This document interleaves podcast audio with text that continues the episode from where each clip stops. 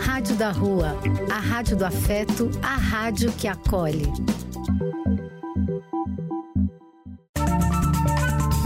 Apoio: Casa de Vó, Banho para Geral e Instituto de Políticas Relacionais. Programa e quem quiser que conte outra. Depois de ouvir uma boa história, é conversando que a gente se entende.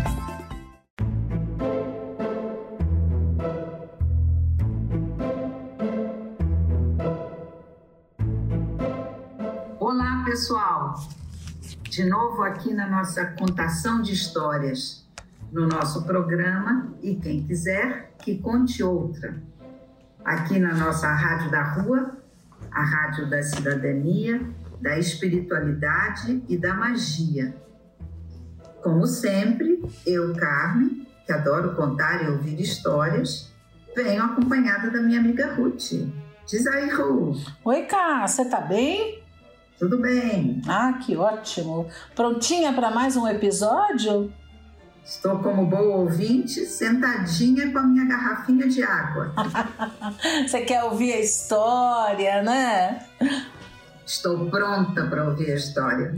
É, mas eu vou contar antes, né, assim, para aumentar um pouquinho o suspense de todo mundo que está ouvindo, eu vou contar um pouco o que me levou a querer propor um episódio com esse tema. O tema é ajuda, vamos dizer assim. Né? Fazer o bem sem olhar a quem. Eu me lembro há bastante tempo atrás, bastante mesmo, era uma despedida da família, minha filha estava indo fazer intercâmbio, não sei o que, e nós marcamos na Liberdade comer em algum restaurante japonês, né? E no final do almoço todo mundo foi embora, não sei o que, e mais tarde eu vim a saber que indo para o carro a minha tia levou um tropeção caiu e sei lá o que aconteceu, ela não se segurou, ela bateu o rosto no chão e se machucou bastante. Um rapaz que estava passando, ele ajudou ela. Ele ele ele dirigiu o carro para ela, foi até em casa para pegar os documentos do convênio, porque ela não estava com eles, acompanhou ela até o hospital e ficou com ela até ela ser atendida e notificar a família.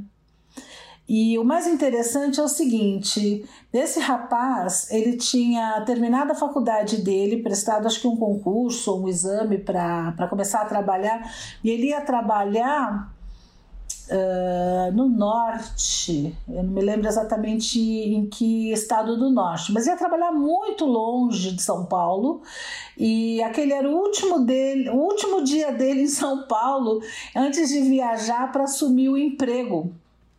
E ele passou o último dia dele em São Paulo cuidando da minha tia. Eu fiquei super impressionada. Que era alguém que ele nem conhecia, não é? Sim, sim. Aconteceu dela tropeçar na hora que ele estava passando, né? E, bem, tentamos de toda maneira agradecer a esse rapaz, tentamos, sei lá, dar um presente para ele, não teve jeito, ele não aceitou, mas assim, nossa eterna gratidão para essa pessoa que, sei lá, passou o último dia dele antes de trabalhar em outro estado com a minha tia, que não era nada dele. Um, algum tempo depois, bastante tempo depois, estava eu saindo de um, de um prédio de apartamentos e acontece que uma, uma senhora que estava andando, passando, tropeçou na minha frente. E aí eu fui ajudá-la, né? Eu ajudei ela a chegar até em casa, tomar as providências, etc, etc. E eu fiquei pensando, né? O que, que será que leva a gente ajudar? E o que, que leva também a não ajudar, porque é, estávamos, por exemplo, essa senhora que caiu, caiu em Moema. Moema, sempre as calçadas são muito cheias de gente, né, antes da pandemia. Uh, mais gente viu, nem todo mundo ajudou. Então eu falei: olha, não é que esse assunto é interessante para a gente conversar? Então por isso eu propus. E vamos em frente. tá. Temos, depois da sua história. Sim, vamos ouvir a história então. Dizem que essa história é verídica. e que ela teria acontecido na França logo depois da Primeira Guerra Mundial. E nessa ocasião, uma aldeia inteira foi destruída pelos combates. Maria acordou sobressaltada na escuridão fechada e sentiu o cheiro familiar de coisa suja. Seu corpinho estremeceu com frio úmido. Enquanto se levantava para arranjar uma cama improvisada feita de trapos, o pesadelo que tinha lhe abalado o sono pairava sobre ela como uma nuvem negra. Tinha todas as noites o mesmo pesadelo. Começava sempre com um sonho agradável. Vinha, via sua aldeia francesa muito amada. Depois se via saindo da casa, antiga e aconchegante, com a mãe e a avó, e passar por uma rua estreita. Debaixo de todas as janelas tinham floreiras cheias de flores que abanavam no vento. O sol resplandecia no campanário da igreja mas tinha um barulho assustador que vinha na direção da igreja, da aldeia, a reverberação das armas. Marie estremeceu de novo à medida que sentia que o sonho feliz se tornava um terrível pesadelo. Vinham-lhe à cabeça recordações assustadoras. Aterrorizadas, a mãe e a avó arrastaram ela para as árvores e todo mundo se deitou na terra. Os soldados de uniforme azul passavam em colunas, armas, lutas, explosões e gritos, fogo. Quando tudo acabou, a aldeia não existia mais. À medida que a guerra se afastava, Marie, a mãe e a avó vasculharam em lágrimas o cascalho que sua casa se transformara. A pequena família mudou-se para uma cave antiga, como topeiras nos buracos no chão, pensava Marie com tristeza. Marie enfiou-se nos trapos e voltou a cair num sono irregular. Os soldados continuavam a marchar na sua cabeça. Depois dos soldados franceses em uniformes azuis, tinham vindo os soldados alemães em uniformes verdes. Para o alívio de todos, depressa foram embora. Depois vieram os uniformes caqui dos americanos os americanos riam-se e entregavam moedas francesas às crianças ávidas, mas quando partiam, a aldeia continuava em ruínas. Quando Maria acordou, o sol brilhava através das fendas das tábuas velhas que serviam de teto. Ao ouvir uns sons estranhos, sentou rapidamente. Tinha algo diferente acontecendo naquela manhã. Perguntou que barulhos seriam aqueles. Mãe, será que os soldados voltaram? perguntou ansiosamente. Não, minha querida, vai lá em cima ver quem chegou. A mãe parecia estranhamente contente. Marie saiu, subiu os degraus e viu de imediato que outros homens de uniforme cinzento tinham vindo para a aldeia. Mãe, mãe, mãe! gritou excitada depois de observar por algum tempo. Os soldados estão trazendo serras e martelos ao invés de armas, estão construindo casas.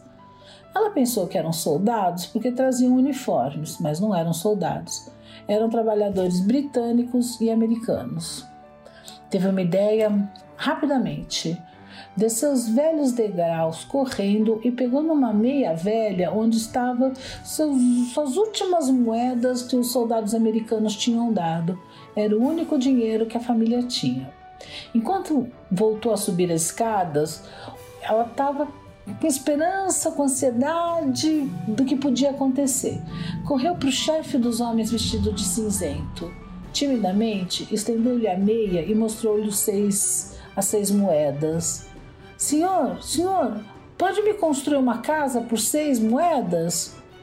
O homem ficou surpreso e pediu para repetir a pergunta. Quando ele finalmente entendeu, não riu, não sorriu, mas respondeu muito seriamente: Bem, menina, veremos o que pode se fazer. Não disse sim, mas também não disse não. Marie montou guarda todos os dias para ver o que acontecia. Uma por uma foram se construindo casas pequenas para outras pessoas. As casas eram pequenas e simples, mas para Marie eram bonitas. Nossa, como ela tinha saudade de um chão de madeira limpo para varrer, um belo telhado que impedissem de a chuva de entrar. Será que eles iam embora sem construir uma casa para sua família? Enquanto esperava e observava, a cave onde elas estavam morando ficava, parecia cada vez mais escura e úmida. Quando ela estava assim quase desistindo, Marie teve a resposta. A resposta era sim. A casa de Marie, tal como as outras, foi construída em apenas três dias. Para ela, era a casa mais bela do mundo. No dia em que acabaram de a construir, o chefe dos homens de cinzento entregou a chave da porta de entrada a Marie com muita cerimônia. Menina, a sua chave. Marie pegou a chave e abriu oficialmente a porta, enquanto a mãe, a avó e toda a aldeia a observavam. Parou de repente, como se recordasse de algo. Prometera-lhe seis moedas pela casa. Por isso, esta ainda não era sua propriedade. Ela voltou rapidamente e desceu os velhos degraus da cave e, quando voltou, dirigiu ao chefe dos homens de cinzento. Agora que estava acabada, a casa parecia grande e as seis moedas pareciam muito pouco, mas era tudo que ela tinha. E foi contando à medida que colocava na mão do chefe. Será que chegava? Quase nem se atrevia a olhar para o homem. Ele sorriu e solenemente falou em francês. Obrigada, menina, mas quatro moedas são suficientes. E deu-lhe de volta duas moedas. Gostou da história, Cá? Olha, Ru, eu, eu não sei se a palavra é gostar. É, essa história mexeu muito comigo porque me lembrou muito o momento que nós estamos vivendo com a guerra na Ucrânia. Uhum. A gente tem visto imagens terríveis, né? De famílias destroçadas, de famílias que perdem tudo e ficam desesperadas, crianças, olha, é terrível. Uhum. Então me veio muito essa lembrança desses acontecimentos que a gente está vivendo hoje, uhum. né? E que às vezes eu temo um pouco como a televisão traz com muitos detalhes. É, eu, eu fico me perguntando se isso não acaba uh, acostumando um pouco as pessoas. Dessensibilizando, você diz? Dessensibilizando, é. Eu fiquei meio preocupada com isso. Então, quando você trouxe a sua história, você trouxe um grupo de, de trabalhadores que se sensibilizou e se dispôs a reconstruir casas. Uhum, né? uhum. É um, um movimento de, de solidariedade, de, de ajuda em relação ao outro que às vezes eu temo um pouco que essa guerra trazida tão perto, com tantos detalhes, não sei, me, me assusta um pouco. Como é que você vê isso? Bem, hum, eu acho. Bem, guerra é guerra, é uma coisa deplorável. Eu acho que existe um lado do ser humano que que batalha pelas conquistas, um lado bem feio, vamos dizer assim. E é impressionante porque essa história se passa na Primeira Guerra Mundial, né? 1914, gente. 100 anos depois a gente está repetindo a história, né? Mais de 100 anos é depois. Porque a gente às vezes fica se questionando se é que o ser humano aprende, né, Rui? Impressionante. É, eu espero que aprenda, né? Eu espero que um aprenda. Dia, eu tenho, né? tenho esperança que aos poucos vai, ou algumas pessoas aprendem dessa vez, outros aprendem outra, não sei. Mas eu espero que sim, mas é lamentável, seja como for, é lamentável que esse tipo de coisa continue acontecendo né, no nosso planeta mas está acontecendo. Agora, eu, você tem um olho para essa guerra da Ucrânia, eu tenho um olho para os comportamentos de solidariedade, né? Assim como sei lá, esse movimento de reconstrução que houve naquela época existe até hoje, né? Eu acho assim, por um lado tem a guerra, mas por outro lado existe movimentos de solidariedade muito forte. Aqui mesmo no Brasil tem um grupo que, que ajuda a construir casa para quem não tem casa, né? Uh, é, não quero nem falar o nome para não dar, não fazer propaganda, né? Mas assim, é, é, um grupo que ajuda pessoas que não têm casa a construir sua casa. Então marca-se um dia ou alguns fins de semana e faz-se um mutirão para construir a casa. Quer dizer, esse tipo de coisa existe sim né? E aí... Não, existe, eu não estou negando isso não, uhum. de jeito nenhum.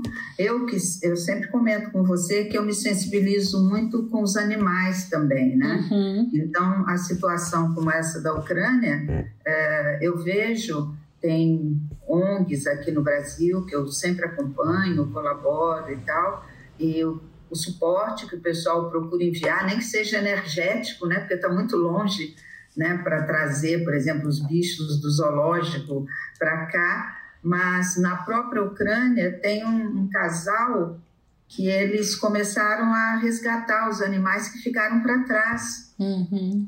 né, os bichos de estimação, porque imagina, você tem que sair, você tem que fugir com a sua família, eh, não sei, é uma situação meio inimaginável mesmo. E tem essas pessoas que se solidarizam e se envolvem Uhum. E, e, tem as pessoas que, perto ou longe, colaboram. É, tem esse lado do ser humano, uhum. sim, com certeza. Uhum. Fui olhar, porque uma coisa que me veio, me ocorreu, é, primeiro eu fui procurar Faz o Bem, Não Olha Quem, eu encontrei muitas coisas religiosas. Sim. Muitas falas religiosas. E como a gente está vivendo um momento aqui no Brasil que uh, religião virou um tema meio delicado, porque tem religião misturada com política e tal, então eu achei melhor passar meio ao largo uhum. dessa visão, uhum. dessa visão religiosa. E aí eu me deparei com um tema que eu gostei muito, ligado a esse faz o bem, não olha quem, uhum. que foi generosidade. Uhum. Não sei se quando você estava buscando, se você também tropeçou aí na generosidade. E uma coisa que eu achei muito interessante, eu que gosto de ver sempre os, as raízes históricas né, dos conceitos e tal, é, é que dizia o seguinte, que até o século XVI, ser generoso significava ser de família nobre. Ah! Porque a palavra uh, generoso, generosidade, vem do latim generosus, que significa parente ou clã.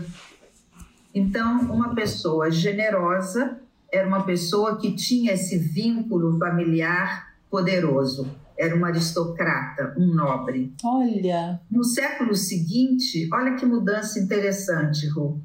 A palavra generosidade passou a se referir não mais a uma herança de família, mas a uma nobreza de espírito. E aí já fica mais próximo do que a gente considera hoje, concorda? Sim. Uma, ah, uma qualidade, todas as qualidades admiráveis em uma pessoa eram consideradas generosidade. Né? E, e nessa linha, encontrei uma definição dada pela Universidade de Notre Dame que definiu generosidade como a virtude de dar coisas boas aos outros de forma espontânea e plena. Não é dar presentes, não é dar uma coisa concreta, mas é você compartilhar seu tempo, seus recursos, suas conexões sociais. É bem mais amplo do que você presentear Uhum. Achei também interessante isso daí. É, interessante. Bem por aí. Você falou que no início da tua busca você se deparou com alguma coisa religiosa. E eu acho interessante comentar que no Brasil a profissão de serviço social né, o assistente social, a formação ela vem com esse, vou chamar entre aspas, ranço religioso.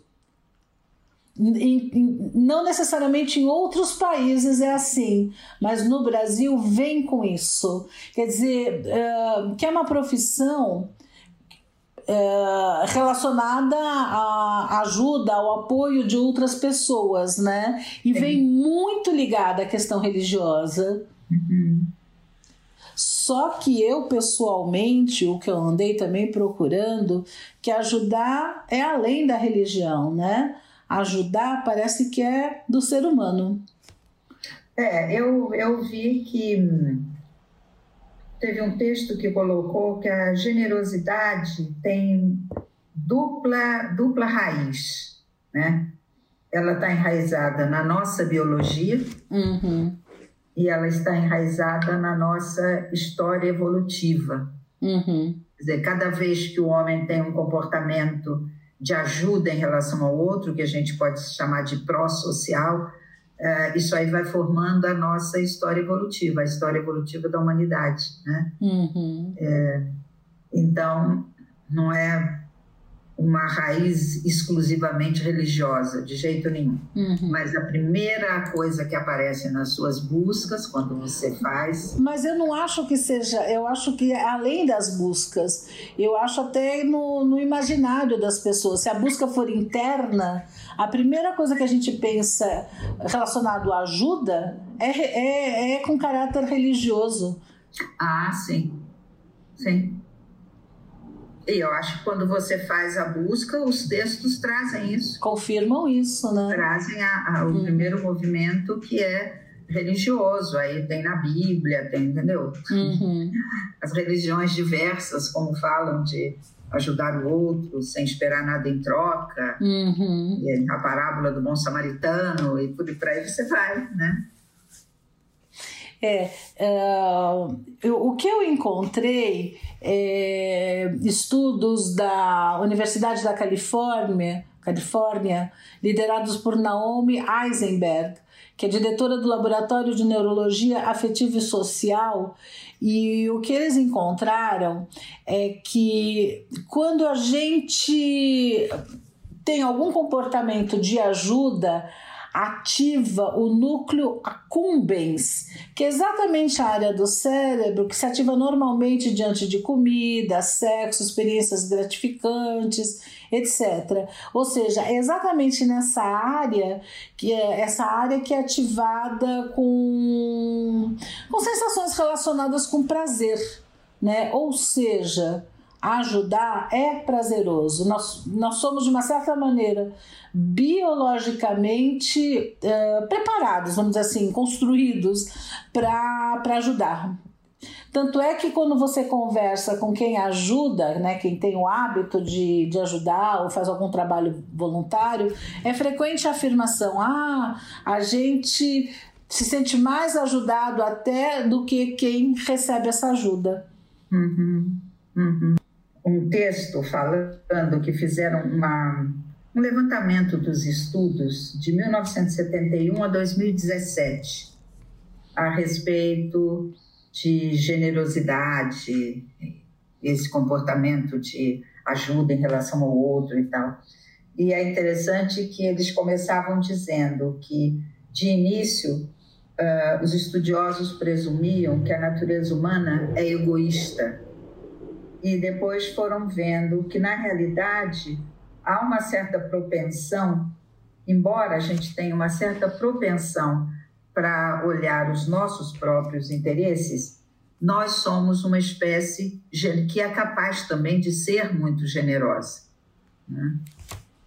E, e aí, seguindo nessa linha da generosidade, apareceu uma coisa que eu achei muito interessante, Rô, que o que que leva né, uma pessoa a ser generosa? Então, os textos, os que eu localizei, né? Uhum. Eles falavam, olha, tem alguns fatores individuais que estão ligados à generosidade. Um deles é a empatia, e eles colocavam junto empatia e compaixão. E o outro, traços de personalidade. Pessoas que são mais afáveis, que são mais simples no, no relacionamento, elas tendem a ser mais generosas, né? E, mas tem um detalhe que é interessante. Quanto mais generoso for o seu entorno social, mais generosa a pessoa será. Por uhum. quê? Porque eles concluíram que a generosidade é socialmente contagiosa.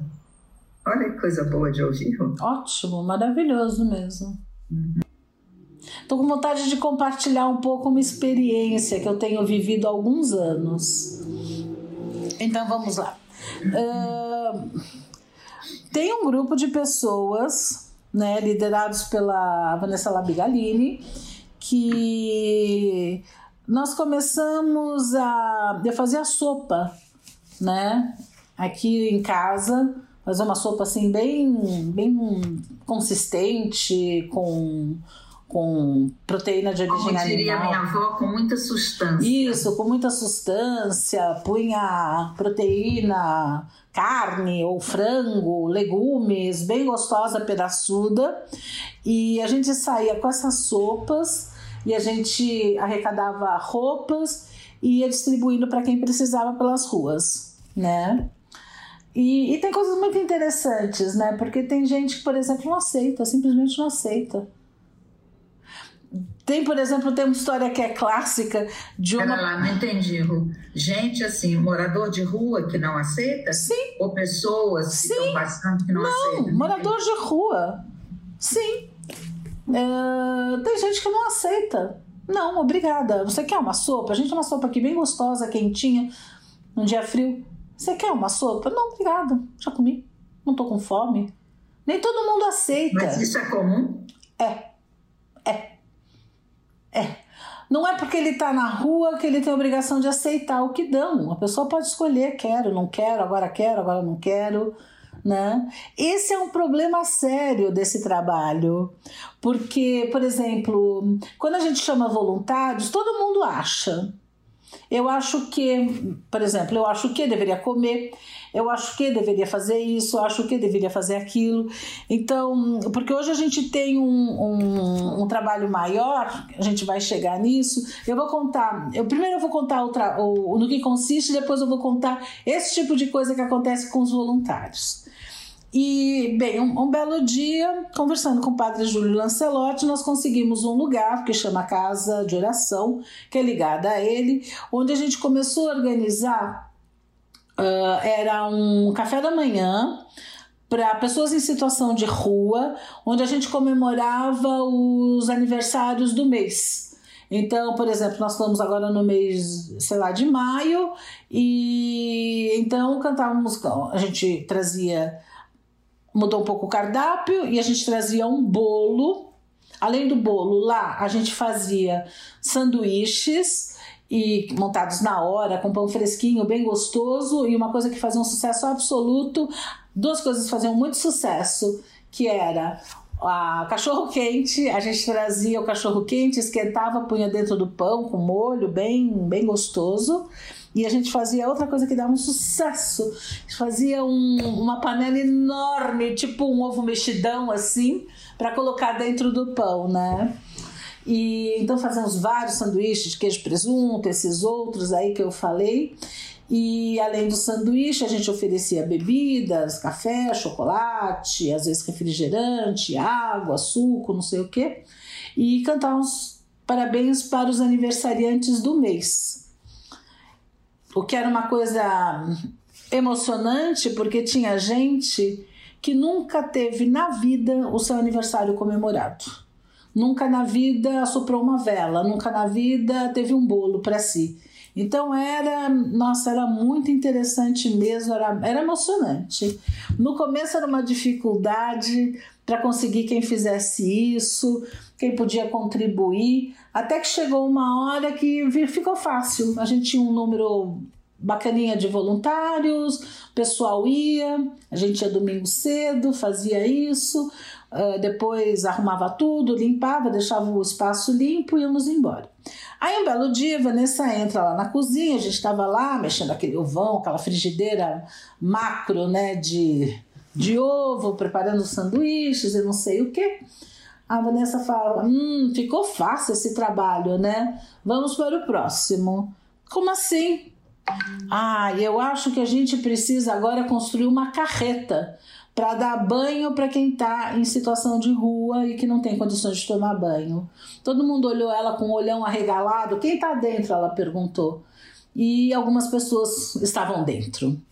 Bem, aí começou uma fase de levantar fundos para a construção dessa carreta. Uh, ir atrás de quem poderia fazer isso, porque existem outras carretas, na época existiam menos, a gente está falando em 2019, na época existiam menos carretas do que hoje, e conseguimos. Levantamos o dinheiro, uh, fomos ver quem que é, quem teria capacidade de construir a carreta para a gente, encontramos. Fomos ver como uma carreta que já existia funcionava, né, para pegar algumas dicas e tudo mais, e conseguimos. Então, final de 2019, novembro a dezembro, nós tínhamos a nossa carreta. E a partir de então a gente sai duas vezes. Na pandemia a gente saiu toda semana, né? No, no auge da pandemia. E atualmente a gente sai duas vezes por mês com a carreta. Em alguns lugares de São Paulo, a gente estaciona a carreta e a gente oferece banho para quem está em situação de rua. Quem toma banho pode escolher uma roupa limpa para vestir, essa roupa às vezes é nova, às vezes ela é usada, mas em ótimas condições e ganha um kit higiene. Atualmente nós também estamos oferecendo alimentação porque a pobreza aumentou muito. Né? Então as características do, do projeto é essa. Aí tem as coisas que acontecem que são, nossa, são, são muito interessantes, são divertidas, né? Porque cada um vem com seu pensamento. Então, por exemplo, a gente está na rua já há algum tempo. As pessoas todas se acham uh, no direito de ah, e se, e se, e se. Antes mesmo de conhecer, já tem opinião, o que eu acho engraçado. E outra coisa também que é bem frequente, às vezes a pessoa quer ajudar, ótimo. Ah, o que, que você usa? Ah, eu preciso disso, disso, aquilo outro, nós estamos precisando. Vou dar um exemplo. Outro dia mandaram luvas, caixas de luvas, né? Os voluntários às vezes querem estar tá de luva, se sentem mais segura. Uh, a pessoa mandou quatro caixas de luva M. A gente precisa de luva G ou GG. Homem não usa M. Então a gente está lá com quatro caixas, que M é um número que vai servir para uma mulher relativamente pequena, vamos dizer assim. E ele está lá com quatro caixas de luvas novas paradas de um tamanho inadequado né? A pessoa às vezes tem boa vontade, mas a pessoa esquece de perguntar o que, que precisa. As pessoas vão muito do seu pressuposto. E é parecido com isso que você está perguntando. Quer dizer que tem gente que recebe, fala, não quero comida? Tem. Tem uma história clássica, cá. Que... tem um detalhe. Quando a gente vê, eh, seja no rádio, na televisão, as pessoas que levam sopa no inverno e tal para o pessoal de rua, sempre aparece a imagem das pessoas muito gratas e famintas. Então, quando você traz essa essa reação de alguém que fala não, eu não quero, fala uau. Teve um, Carmen. Essa. Teve um que é um caso clássico, a pessoa escreveu à mão num papel. Eu já comi, eu já bebi, eu quero dormir. Por favor, não me acorde. Porque as pessoas saem à noite, né? E se dão o direito de. E aí, você quer comer? E aí, você quer beber um chocolatezinho quente? Você quer mais um cobertor? Não quero nada, me deixa. Né? É dizer, é interessante pensar que a pessoa está numa situação de rua, mas ela tem vontade, desejo, necessidade, que não são os que você pressupõe. Pergunta para ela. Eu acho que é uma, uma questão assim bastante interessante. Você se dispõe a ajudar. Não, não só como morador de rua, mas a gente às vezes quer ajudar do nosso jeito. A gente não pergunta o que, que o outro precisa, o que você precisa. Como que você acha que eu posso te ajudar? Sabe? Sim, eu entendo o que você está falando perfeitamente. É que tem um, um geral, assim, uma expectativa geral. Por exemplo, você fala, quando começaram a preparar as sopas, né, para levar à noite, distribuir, especialmente em noites frias, é porque há uma expectativa geral de que as pessoas na rua têm fome, não é? Quando veio a carreta do banho, também tem uma crença, inclusive, não só que as pessoas estão sem banho, mas que a água faz bem, esse contato com a água é uma coisa que vai fazer bem. Sim. Então, sempre tem mesmo esses a priori, né? Tenham os a priori. O, o que você está dizendo é que às vezes a pessoa que vai se voluntariar, ela se voluntaria muito fechada nos a priori dela, sem checar naquele grupo que já tem um trabalho montado, que foi montado a partir de a priori também. Uhum. O, que coisa de fato está fazendo falta ali? Então falta essa, essa troca, não? É? é, eu, porque uh, existe uma vivência, tem uma experiência que se sabe o que é necessário ou não. Agora, se a gente tirar da situação de pessoas em, em situação de rua e colocar o teu amigo. O teu amigo que mora num bairro de classe média, não sei o que lá, mas que tá passando um aperto. Não importa se é econômico, se é emocional. Você tam também precisa perguntar para ele como eu posso te ajudar. Não pressuponha, né? Uh, se ele está sem dinheiro, não adianta simplesmente colocar o dinheiro na conta dele, a não ser que de algum haja tanta intimidade. Eu acho que as pessoas precisam aprender para ajudar o outro, a gente precisa primeiro ouvir o outro, não pressupor. Mas, Ru, Ru, me conta aqui com mais detalhes esse lance do banho. Uh, a carreta vai, vai em lugares programados? As pessoas que moram na região ou que estão por ali ficam sabendo que a carreta irá? Não? Como, como que é? Olha, uh, nós já passamos por vários momentos. Eu vou contar como está hoje. Uh, hoje nós temos dois lugares que são, entre aspas, fixos, tá? Um é uma praça que fica em Santo Amaro, Uh, e a, existe uma população que mora, entre aspas, lá, mas é um lugar de passagem também. É muito, tem muita passagem de, de pessoas. Então, uh, a gente vai uma vez por mês nessa praça e a gente chama as pessoas. Você quer tomar um banho? Você está precisando de tomar um banho? Né? O outro lugar que a gente vai é um lugar com bastante afastado em um lugar de uma pobreza, de uma pobreza onde as pessoas estão morando em condições subhumanas. Então, lá eles sabem que a gente vai também uma vez por mês.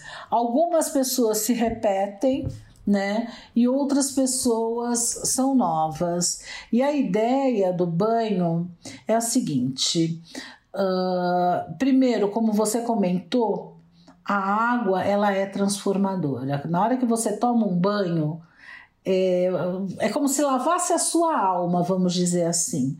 E outra... Com certeza, Ru, mas o banho lava a alma mesmo. Exato. Ela não é só fisicamente, né? Ela é transformadora do interno da pessoa. Né? E, e se oferece não só coisas físicas, vamos dizer, o que se oferece, uma roupa, uma comida, um kit de higiene com desodorante, aparelho de barbear, coisas assim, uh, máscara, uh, álcool em gel, sabonete, umas coisas assim, mas sobre, se oferece escuta, se oferece atenção, se oferece consideração, né? Tudo isso é oferecido, é um pacote, vamos dizer assim, porque a ideia não é ficar dando banho para quem não tem casa. A ideia é que as pessoas possam sair de casa e a ideia também vai estar lá por políticas públicas para que essas pessoas tenham casa para ir, tenham lugares para ir, tenham. A gente planeja oferecer, sei lá, formação para que essas pessoas tenham oportunidade de trabalho né, que elas possam fazer algumas coisas, exercer alguns trabalhos que, que são remunerados e tudo mais, né? Então o banho a... seria quase que um chamariz para essas para esse sentimento de um, um grupo, um lugar onde você pode ser acolhido, onde você pode aprender coisas novas. Uh o banho é o banho mesmo, né? Como a gente viu, limpa o corpo Sim. e transforma a alma. Mas a, a proposta, a proposta do projeto é maior do que ficar apenas uhum. no banho. Entendi. O que se pretende não é a manutenção de uma situação. O que se pretende não é ah, precisamos ter gente para dar banho. Não. Se pretende que as pessoas tenham casa para viver, tenham renda para pagar uma casa, consigam morar nas suas casas e não precisem de um banheiro dentro de uma carreta para se higienizar. Né? Quantos Mas... banhos por vez? A, a nossa carreta ela tem capacidade para dar 32 banhos. Com a água, a gente enche de água e vai até esses lugares uh, com a capacidade da carreta. Nós tem caixa d'água, dá para 32 banhos. Agora, por exemplo, já teve vez que a gente foi em um local onde tinha podia repor, encher novamente, a gente deu mais, mas atualmente a gente tem dado 32 banhos de, e, de, e acolhido 32 pessoas cada vez. É um belíssimo trabalho esse, hein, Rô? É, essa, essa é um exemplo né, de um trabalho voluntário, um trabalho de ajuda. Eu acho que existem vários. Eu acho que quem quiser fazer alguma coisa mais institucionalizada pelo outro, né? Uh, existe vários lugares onde você pode procurar que tipo de ajuda você quer proporcionar ao outro. Exatamente, exatamente. Tem várias possibilidades de ajuda mesmo. Quem quer trabalhar com criança, existe possibilidade. Quem quer trabalhar com idoso, Sim. quem quer trabalhar com pessoas. Quer trabalhar com os animais. Com animais, com gente com deficiência visual, pode ler, gravar. Quer dizer, se você quiser fazer alguma coisa, se abra para isso, vá atrás que você encontra. Maravilha, Ru. Então, cá, uma coisa assim que eu aprendi bastante nesse tempo todo é que talvez uma das coisas mais importantes na ajuda é a escuta. É você escutar. Às vezes, o mero escutar, você já transforma uma pessoa né? Uh, porque todo mundo, quero ser o amigo, quero a pessoa que está na rua naquele momento, tem uma história, tem questões e tudo mais. Então, o mais importante é escutar. Primeiro, porque na hora que você escuta, eu acho que, que já ocorre uma transformação. E o segundo aspecto é para perceber qual a necessidade dessa pessoa, que às vezes não é a que você pressupõe, mas é a necessidade própria da pessoa. Né? Eu isso acho assim o, o, o mais importante. Porque aí sim tem casamento. Se não, uh, eu acho que ocorre muita frustração. Você quer dar alguma coisa que a pessoa não quer, não precisa, não está querendo naquele momento, não tem vontade, vai, vai recusar a tua oferta. Vai todo mundo sair frustrado e aborrecido. Né? Eu, eu me lembro, por exemplo, saindo dessa situação de rua, eu tenho um amigo que gosta muito de ajudar as pessoas. E tinha um amigo dele que passou por uma situação muito apertada e ele resolveu ajudá-lo. Então propôs: ó, vou te ajudar a montar um negócio assim, assim, assado, e aí você faz assim, você faz assado, babá. Deu todas as regras do jogo de como ele queria ajudar. E aí, surpreendentemente para ele, que tinha toda a boa intenção do mundo, ia entrar com capital, ia se arriscar com esse capital, e o amigo falou: Não, eu não quero, assim eu não quero né? Então uh, não adianta só você ter o desejo de ajudar sem você perceber como que você está querendo executar isso, né? É, você está falando uma, uma coisa que é muito importante, né? Que é ter a escuta. Uhum. Né? Você precisa ouvir que necessidades são essas que estão presentes, em que medida você tem a sua disponibilidade ou a sua possibilidade de ajudar a, a sanar, superar essas necessidades. Exato, né? exatamente. É, eu acho que é uma, é uma área bem, bem delicada, bem rica e bem delicada de, de sentimentos envolvidos, né, Ru? Sim. De sentimentos envolvidos. Você fala uma coisa importante aí De repente eu estou disponível para ajudar desta maneira, mas esta maneira, neste grupo e neste momento, não é o que está sendo necessário. Exatamente. Então precisa ter a sensibilidade de verificar isso. Tá interessante isso daí. Rico. Hum? E, e você sabe, Ru, uma coisa que eu, que eu dei uma olhada era hum, quais seriam as maneiras mais simples de uma pessoa uh, se sentir uma pessoa generosa, se tornar uma pessoa generosa. Hum. E, e uma das maneiras, e eu achei muito interessante isso, era abrace a gratidão. Gratidão. Eu achei isso tão, tão bonito. E, e, eu sei que quando, quando você estava vendo música e tal, você foi direto numa música que fala o tempo todo de gratidão, não? Você acha que é a hora então de ouvir essa música? Eu acho, eu acho que a hora é agora. Depois eu até comento. Uhum. Que passos são esses que podem ser dados uhum. para a gente se tornar uma pessoa mais generosa. Perfeito. Então a música é uma música bastante conhecida, é Graças à La Vida.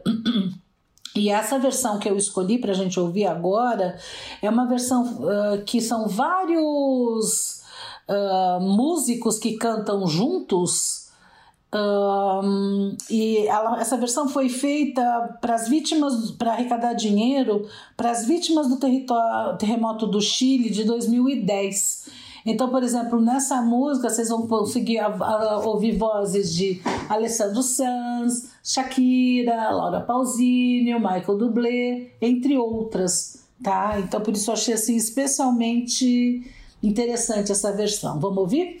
A hora é agora. Uhum.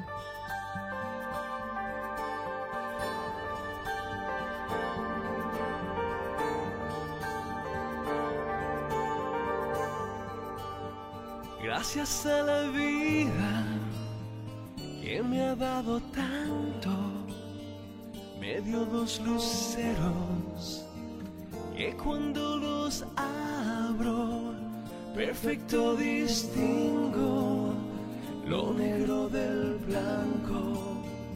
Y en el alto cielo su fondo estrellado y en las multitudes la mujer que amo.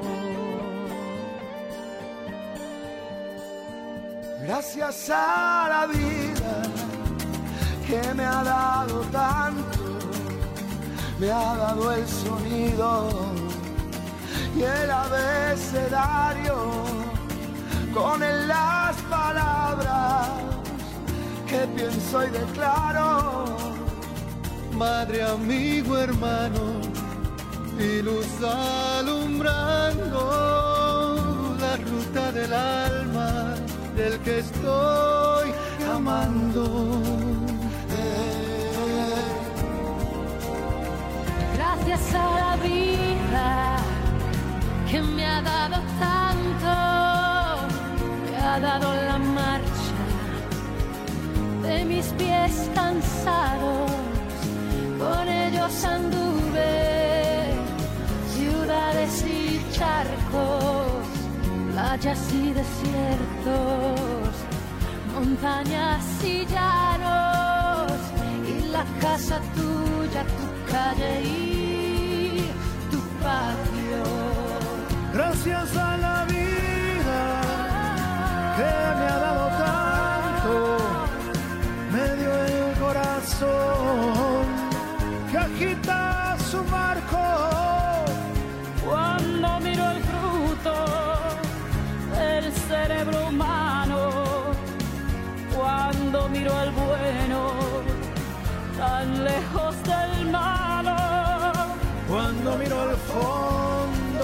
ojos claros. Gracias a la vida que nos da risas y llantos.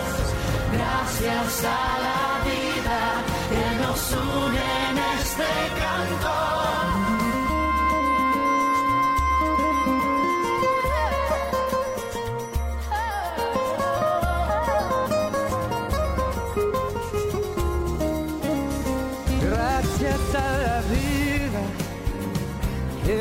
Dado tanto, me ha dado la risa y me ha dado el llanto.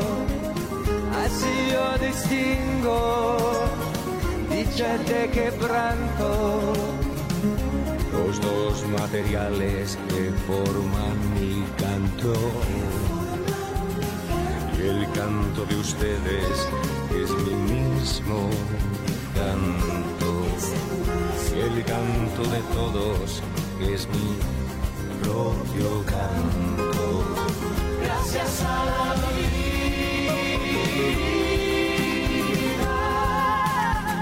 Gracias a la vida.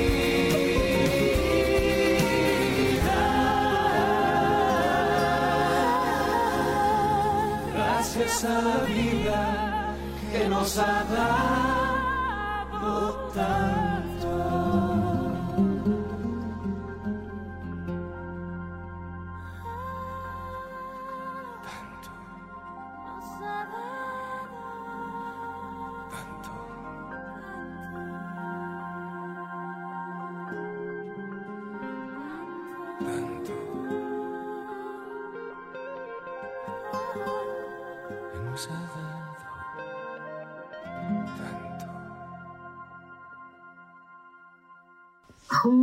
eu simplesmente adoro essa música. Eu sei. Pra, na minha vida, eu considero essa música como se fosse um mantra. É para você ficar repetindo e repetindo, porque muitas vezes a gente esquece de agradecer. E quando a gente para para olhar, a gente tem tanta coisa para agradecer, né, Ru? Uhum. Então, vamos lá. Quais seriam essas maneiras que eu encontrei que elas podem ser usadas para que uma pessoa se sinta e se torne mais generosa?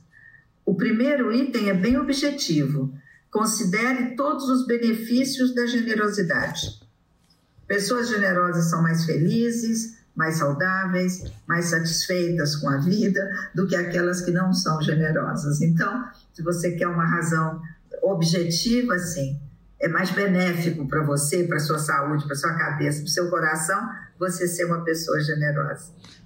O segundo item tem a ver com essa música aí que foi colocada. Abrace a gratidão. Faça uma lista das coisas em sua vida pelas quais você é grato. A lista não precisa ser longa, mas precisa ser uma lista de coisas que de fato você sente que precisa agradecer. Uhum. Achei legal isso. O terceiro item fala de doação. Se você nunca doou, comece a doar e comece com pouco. Comece a doar com valores baixos. Não há do que se envergonhar. Não é o valor que está importando, é o gesto. Uhum. Né? E, a, e à medida que o tempo for passando, você vai adaptando assim essa sua doação às suas possibilidades. Outra dica que eu achei bem legal: doe antes de gastar. Tem gente que diz, assim que eu terminar de pagar as contas, etc. e tal, então o que sobrar eu vou doar. Aí o texto diz, olha, nunca vai sobrar. Então, doe. O seu primeiro movimento em relação ao seu salário, aos seus recebimentos é separar uma parte, mesmo que pequena, para fazer uma doação. E aí você pode começar a fazer uma despesa específica. Escolha uma instituição que tenha a ver com você, tenha a ver com, com aquilo que te agrada, com aquilo que sensibiliza, e comece a fazer doações, mesmo que pequenas, mas sistemáticas. Uhum. Ao fazer isso, financie uma causa com base nas suas paixões. Eu falei para você que eu tenho esse encantamento, essa preocupação com os animais. Então, o meu movimento vai muito por aí, Uhum. né? Das ONGs que resgatam e, e cuidam de animais. Esse outro item agora eu achei muito interessante, Rô. Passe um tempo com pessoas que precisam. É interessante você abrir um espaço na sua vida para pessoas que realmente precisam de ajuda, né? Então, quando você vai oferecer uma refeição quente, por exemplo, num dia frio, você não está levando só a refeição, né? você está levando a sua presença, a sua companhia. Achei. Isso é importantíssimo. Importante, não é? E a última coisa, seja minimalista. Viva uma vida minimalista. Uh, reduza o consumo, procure ter atitudes sustentáveis, preocupada com o planeta. O fato de viver uma vida minimalista não vai fazer de você automaticamente uma pessoa mais generosa, mas vai te, te dar um entorno que vai facilitar a generosidade de entrar cada vez mais forte na sua vida. Eu achei bonitinho isso daí, Rô. Uhum.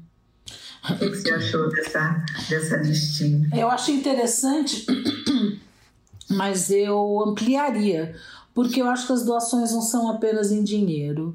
Se você tem dinheiro, é lógico que ter dinheiro para doar, é, como fala a lista, que é uma coisa que você aprende a separar uma pequena quantia para que seja, você pode doar seu tempo. Você pode Mas doar. É um dos itens que eu falei, né? Itens, passe algum tempo com pessoas que precisam. É. Não é só a doação material. Sim.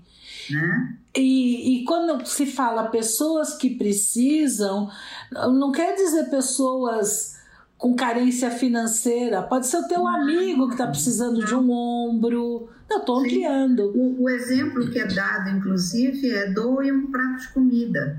Converse com a pessoa, esteja presente, uhum. não é? é? Eu acho que amplia Claro, vai ter pessoas que falam, ah, mas eu faço a minha doação todo mês para a entidade X.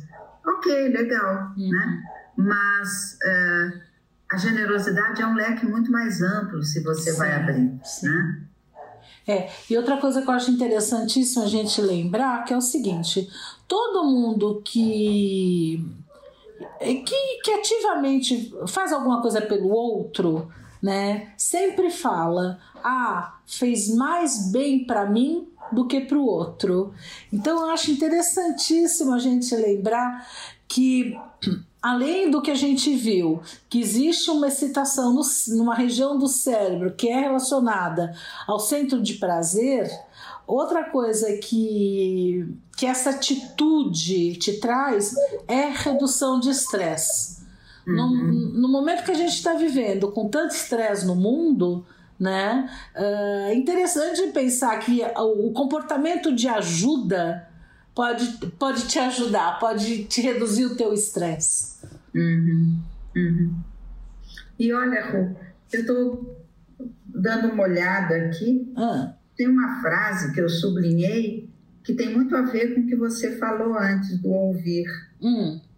Que diz o seguinte: a generosidade é difícil porque tendemos a ficar presos em nossas próprias perspectivas. Uhum. É exatamente o que você falou no começo. Né? Exato. Né? Da importância de ouvir e tentar se abrir para a perspectiva do outro. Uhum. Né? É um, é um então, belíssimo exercício. Né? Isso aí achei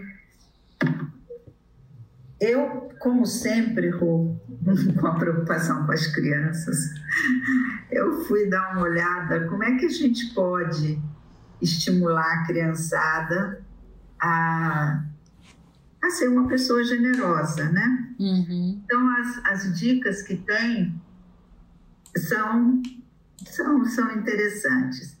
Primeiro, mostre um comportamento generoso em casa. Não adianta você ser generoso longe de casa e em casa você ser uma pessoa irracível, difícil, que não abre espaço para o outro, né? Uhum. E, e, quando os pais fazem isso, as crianças percebem. É. A gente falam uma coisa e agem de outra forma, né? Sim, a gente sabe que uma das aprendizagens mais importantes é a vicariante, ou seja, a aprendizagem pela imitação, né? Quer dizer, se você quer uh, que o teu filho seja um cidadão generoso, altruísta e que, que goste, né, de que se permita ajudar o outro, porque na hora que a gente começa a gente vê que é bom e continua fazendo, você tem que agir dessa forma, né?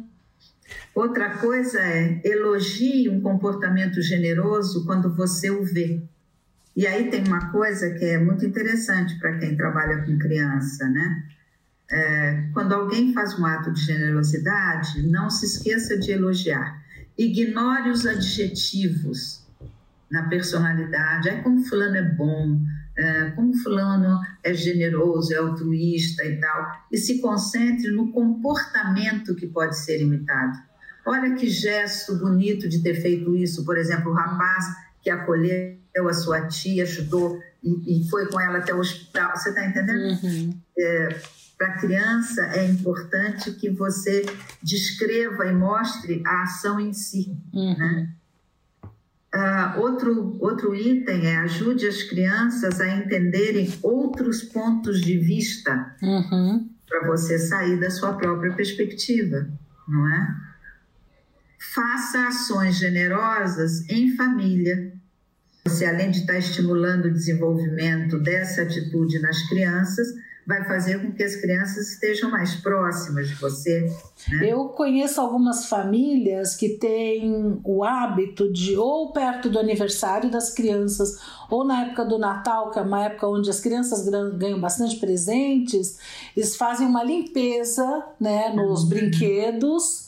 E, e- e vão até uma instituição ou até algum local, ou sei lá, ah, doam para quem está precisando, ah, sabendo também, inclusive, né, que vão vir novos brinquedos. Mas assim, é, é todo um ritual que envolve essa seleção dos brinquedos que não estão mais usando, já passou do- da idade, etc, etc, para que outra criança possa se beneficiar desses brinquedos, dessas roupas e tudo mais. Eu acho bem legal esse jeito. O mesmo com os livros, né? Sim. livros que já foram lidos numa determinada fase, de repente o interesse agora é por outro tipo de literatura, fazer a doação dos livros. E o último item para trabalhar a generosidade com as crianças, olha que bonitinho, incentive as crianças a ler, Uhum. porque é uma boa forma delas conseguirem se colocar no lugar do outro através da leitura, Ah, que interessante. não é? Muito bom. Eu achei isso bem, bem interessante aqui, para a gente refletir a respeito, né? Sim. Ahn, Cá, eu acho que com isso a gente encerra o nosso programa de hoje, né? É mesmo, Rô? Já terminamos? Nossa, voou. Voou. O tempo voou É hoje. verdade, o tempo voa, é rápido.